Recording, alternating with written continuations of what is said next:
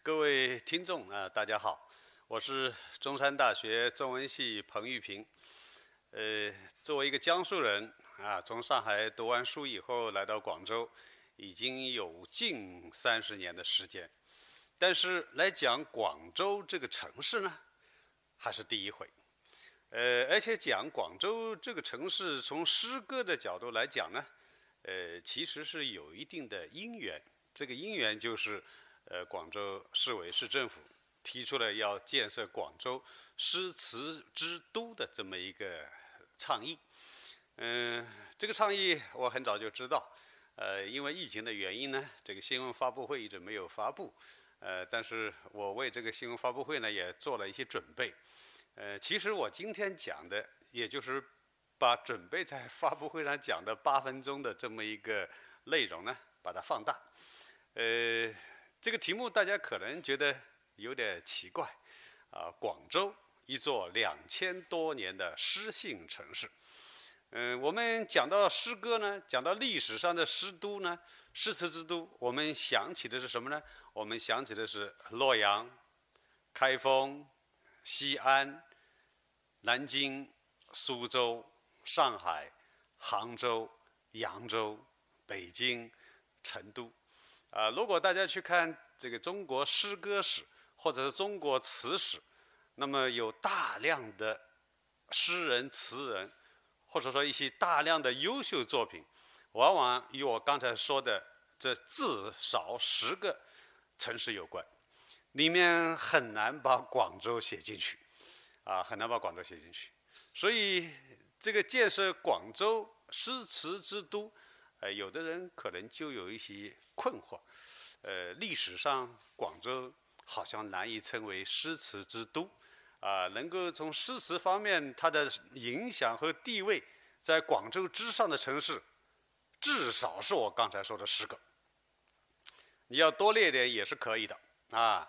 那么我们广州呢，因为长期的，我们广州因为长期的啊这个僻居在岭南。呃，我们现在觉得南北不是一个问题，啊，无非就是这个高铁的方向跟航线的方向不同而已，呃，但是以往不一样，啊，因为这个南岭啊，就阻碍了南北的交通，呃，所以南方人、岭南人要北上，啊，北方人要南下，都是一件非常困难的事情。呃，这就意味着，当北方的文化进入到了成熟时期的时候，南方的文化因为没有能够及时的接受到了中原或者江南的文化，所以它还一直停留在一种比较这么一个简单和淳朴的一个状态。呃，所以如果我们论诗词、论文学，呃，甚至论艺术，如果说总体的成就和影响来说呢？广州，它确实是一个长期的远离文化中心的一个城市。如果我们把中国的历史简单梳理一下的话，呃，我想用三个词来概括这个岭南文化对于北方文化这么一个接受的一个蜕变的一个过程。第一个过程叫受容啊，受容就是接受啊，这个并消化。这个叫瘦弱。这个什么时候呢？这个是明代之前，啊，明代之前，也就是说，我们可以看出，呃，我们比如说唐代的韩愈，啊，宋代的苏轼，那这些一流的文学大家，他们都来到了岭南。啊，韩愈在潮州不过是八个月，但是对潮州文化的建设所产生的作用，大家一定是明白的，可以说是巨大的。苏轼在广东待的时间长一点啊，在广州待的时间也并不长，啊，并不长。但是广州也是满怀着热情来接纳了、接纳了这么一个被贬谪的一个官员。那么唐明以前的情况基本上这样，也就是，嗯，我们岭南的文化对于北方的文化，通过北方的一些名家大腕，他们因为政治的原因被贬南下啊，被贬岭南啊，所以就带来了中原文化和江南文化的这么一个强势文化。呃，岭南人非常的低调，他们也善于学习，啊，既然我们当时的岭南文化比不上中原文化或者江南文化，那我们就虚心的来学习。所以明代之前呢，我们称它为受容的一个阶段。那么明清两代呢，其实我用了一个词叫包容。包容就是说，经过了到了宋代，呃，进入明代以后呢，啊，这个北方文化跟南方文化陆陆续续的交流，其实并没有停息，啊，没有停息。那么在这么一个过程当中，岭南人或者说广州人吧，啊，我今天说的岭南人，可能更多的是指广州人，因为我今天讲的关键词是广州。啊，因为广州又是岭南文化的中心啊，所以这两个词呢，我可能会呃用的随意一点。那么这个时候，明明清时候的岭南或者广州人对自己的文化，一方面是认同本根的文化，第二方面呢也认同北方的文化，所以这个时期北方的文化跟岭南的文化呢可以说是双水并流，岭南人不排斥北方文化。但是呢，岭南人也坚持自己的文化，所以这个叫包容。第三个阶段呢，就是从清末，也就是我们说的近代开始，这个我用了一个词叫从容。这个从容是什么意思呢？因为近代我们知道，在中国历史上，呃，它的特点是非常的明明明显的，呃，这个明显就是国门打开了，呃，这是一方面。第二方面，就三千年的帝制也面临着这么一个。新的政体的这么一个召唤，啊，也就是面临着一个封建帝制也经受了一定的压力，所以在这个情况下，广东呃过岭南，因为呃在南方的原因，它反而是站在了开放的前沿，啊，站在了开放的前沿。那么而他们把自己的原初文化跟开放文化相结合，所以近代以来。广东文化后来居上，所以一个低调了两千年的城市，从近代以来就不再低调，呃，时代也不允许它低调，啊，所以我想这么一个中国文化，呃，南北文化的一个不同，特别是南方文化对北方文化从接受到双水并流到。形成自己的特点，并且从南方辐射影响到北方，呃，这个是岭南文化从弱到强的这么一个过程。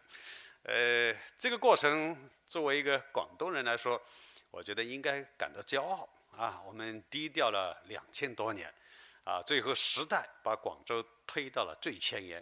而且广州的文化从结合了外来的文化和本土文化，形成了一种新的河流的文化，从而呢由南方辐射影响到北方，呃，所以岭南文化的特点，我们既要尊重历史，也要了解这么一个变化的一个过程。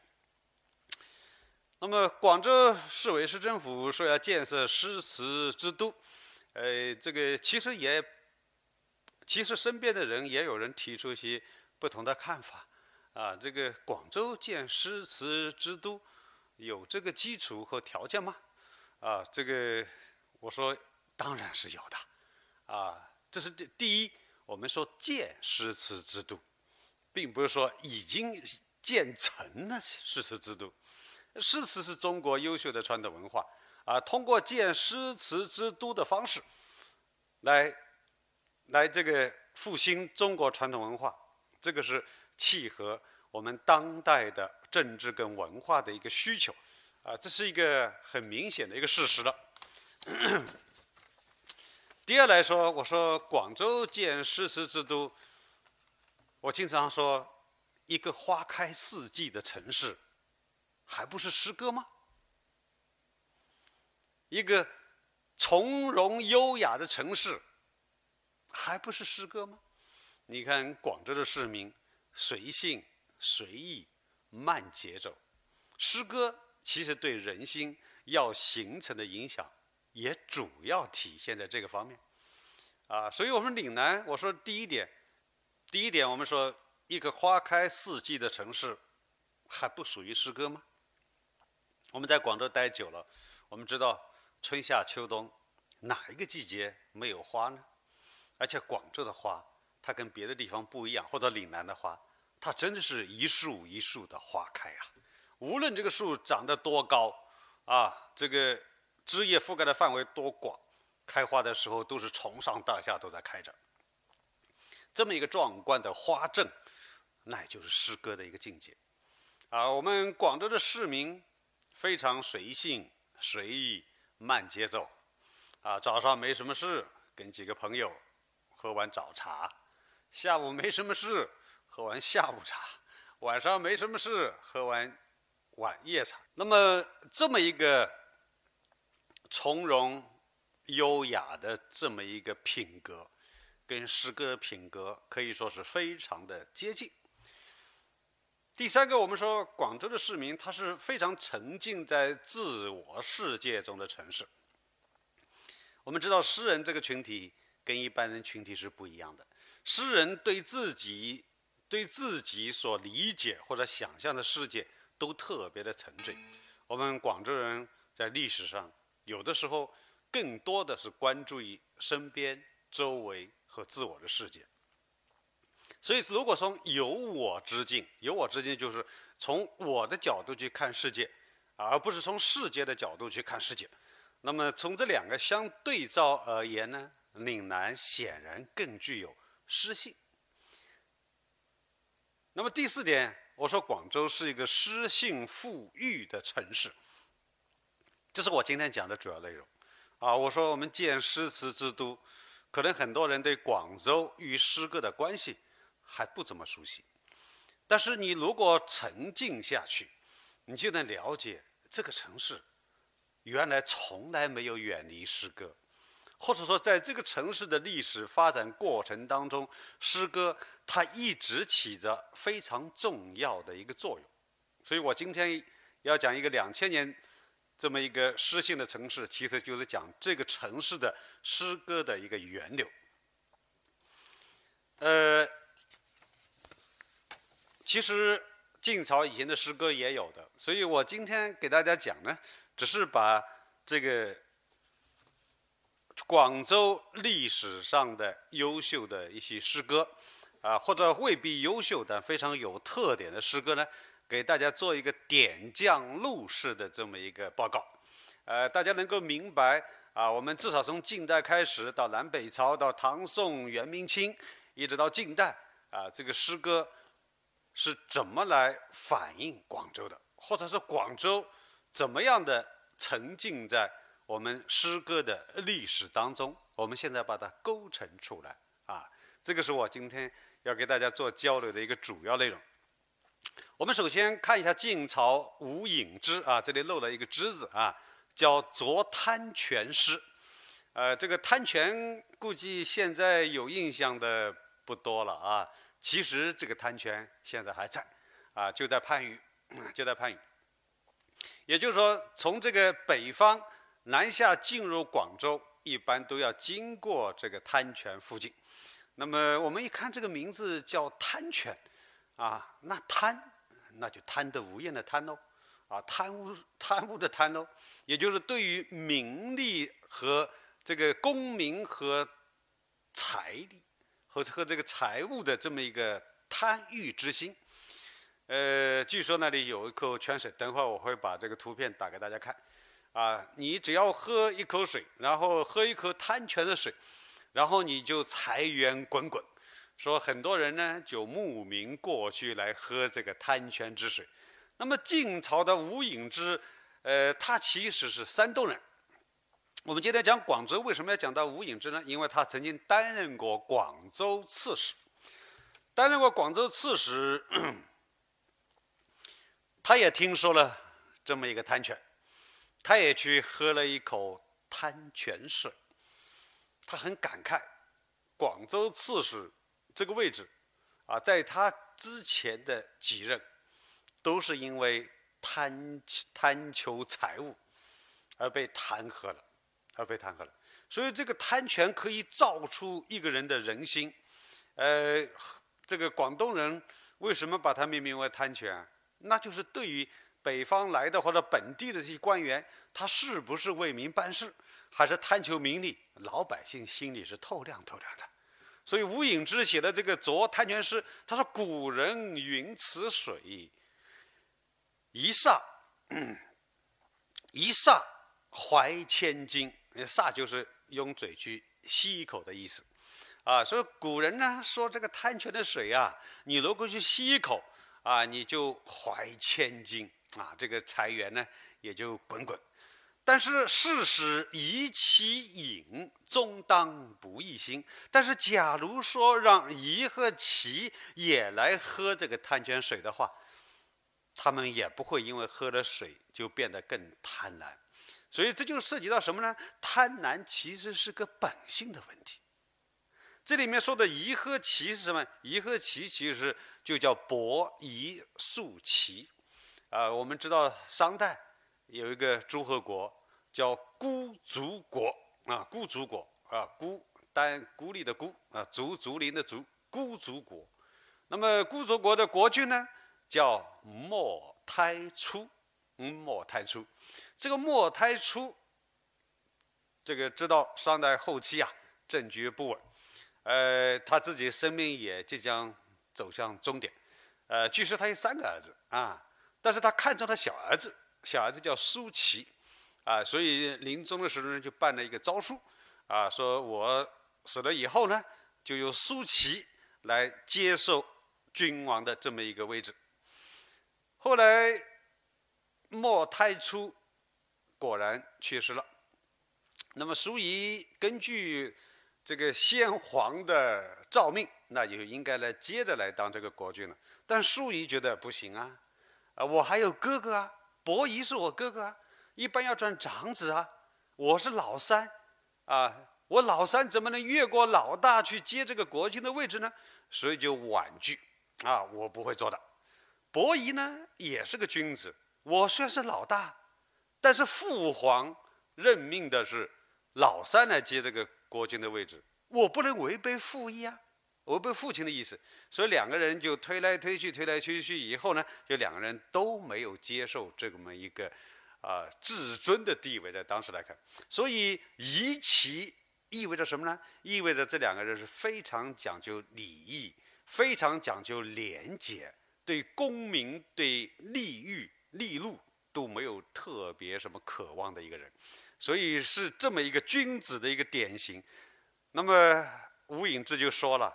如果让伯夷叔齐喝的这个水，终当不亦兴，他依然是讲究仁义、讲究廉洁的。呃，所以大家有没有注意到这个吴隐之的这个诗啊，非常的有力度，啊，他对于当时的贪官污吏啊，呃，进行讽刺，还是非常好，非常有，非常的有力量的，啊，他的意思就是说。一个人是贪婪的还是廉洁的，主要是本性的问题，与水无关。呃，这么一个，这么一个，这么一首诗歌啊，呃，可以见出这些来到广州的诗人从广州得到的灵感。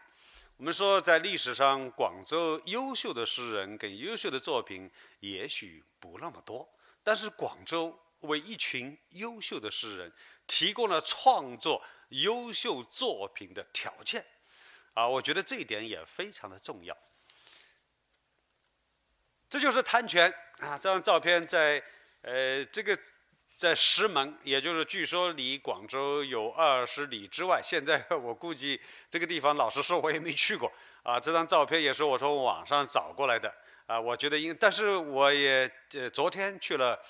呃，广州博物馆啊，就越秀山里面的啊，我听越秀山里面的一个工作人员说，这个滩泉至今还在。呃，在魏晋南北朝的时候，这个滩泉也是一个打卡的地方，也就是南来北往的人，那都要到这个地方去看看的。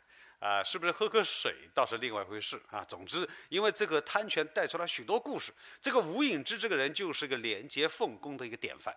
他在担任广州刺史期间啊，那真的是勤政，这个这个来勤勤恳恳来管理广州的这么一个行政的一个事务。呃，南北朝时候，领左奇才叫刘三。呃，刘三是我们的番禺人啊，那就是广州人了。我们讲广州两千人城市，不仅仅是说广州人写的广州诗，也包括外地人来广州写的广州诗，啊，或者是广州人在外地写的想念广州的诗，这个都属于我今天讲的一个呃这么一个范围。